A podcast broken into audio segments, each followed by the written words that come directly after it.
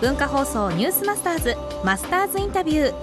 今週のインタビューのお相手はネスレ日本株式会社の高岡幸三社長。実は高岡社長はキットカットの受験生応援キャンペーンを立ち上げた張本人なんです。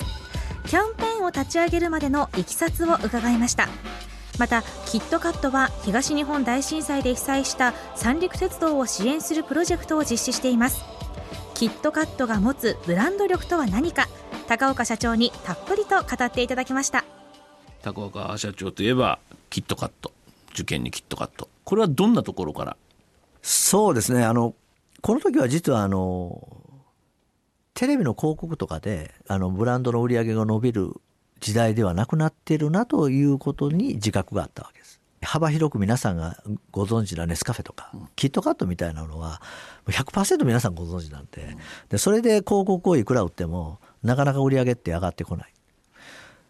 で一方であのテレビの番組を見ていた時に当時なんかあの白衣を着た先生お医者様が出てこられていやこのこれ例えば赤ワインを飲むとポリフェノールが入っていて健康にいいですっていう話をするとなんか棚からワインがなくなったりしてた時代なんですね。であの広告しても売れないのにどうしてそういうふうなことを言うとあの売れるのかでこれ結局あの PR と宣伝の違いだなと。あの例えば美味しいラーメン屋さんの話を聞くときにラーメン屋さんの店主があるいは あのラーメン作ってる人がそこでいくらうちは美味しいですよって言っても、うん信用しないですよね。だけど自分の親しい友達が、あ、これはうまいよ、安いよって言われたら言っちゃうじゃないですか。まあ、それと同じことだと。で、だったら、広告をいっぺんやめてみて、そのブランドにニュースを作ってみようと。ニュースを作ると、みんなは喋りたくてしょうがない。当時、まあ、ブログがやっと出てきたとこだったんですけど、ニュースが拡散するような時代だったので、まあ、それで、まあ、実は作ったのが受験キャンペーン。受験キャンペーン。はい。そうなんですね。それがものの見事にまあ開花して、えー、あっという間にニュースが広まってキットカットはきっと勝つみたいな。それでいきなり売り上げが3倍になったり利益が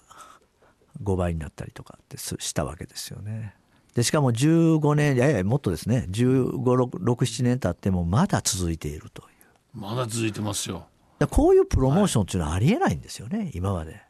誰も経験したことない。普通1年2年で終わっちゃうんですけど。でもこのキットカットがキットカツとこのコピーは誰なんですか、はい、いやこれは実は九州の方から必然的にもうすでにあったんですね九州のあのスーパーの社長さんに教えてもらったんです1月2月になぜかキットカットがよく売れるんで買い物しているお母さんに聞いたら「いやキットカットはキットカットって聞こえます」と。キットカットとねってこれですね。はい。ああそういうことですか。でもその時は私はその全くその日本の独自のように聞こえるんですけど、うん、ハバーブレイクハバーキットカットのキットカットブレイクを作りに行ってたんです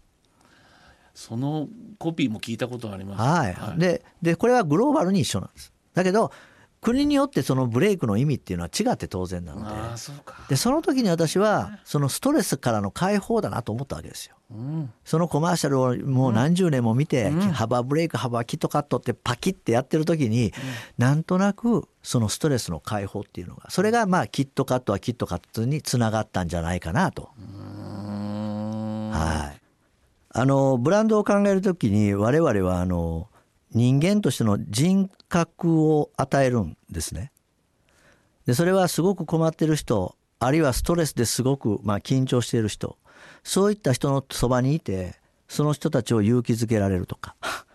そういうブランドであってほしいとまあ実はハバーブレイクハバーキットカットの、まあ、日本における、えー、ブランドの意味だとでそうすると震災で困っている人のそばにいたいまあ、そういう発想が出てくるということなんですね。でそれが単なるチョコレートバーではないキットカットならではの、まあ、ブランドのイメージが、まあ、長い年月をかけてできてそれは他の競合他社にはあの全く真似ができない、まあ、ものになってくるので、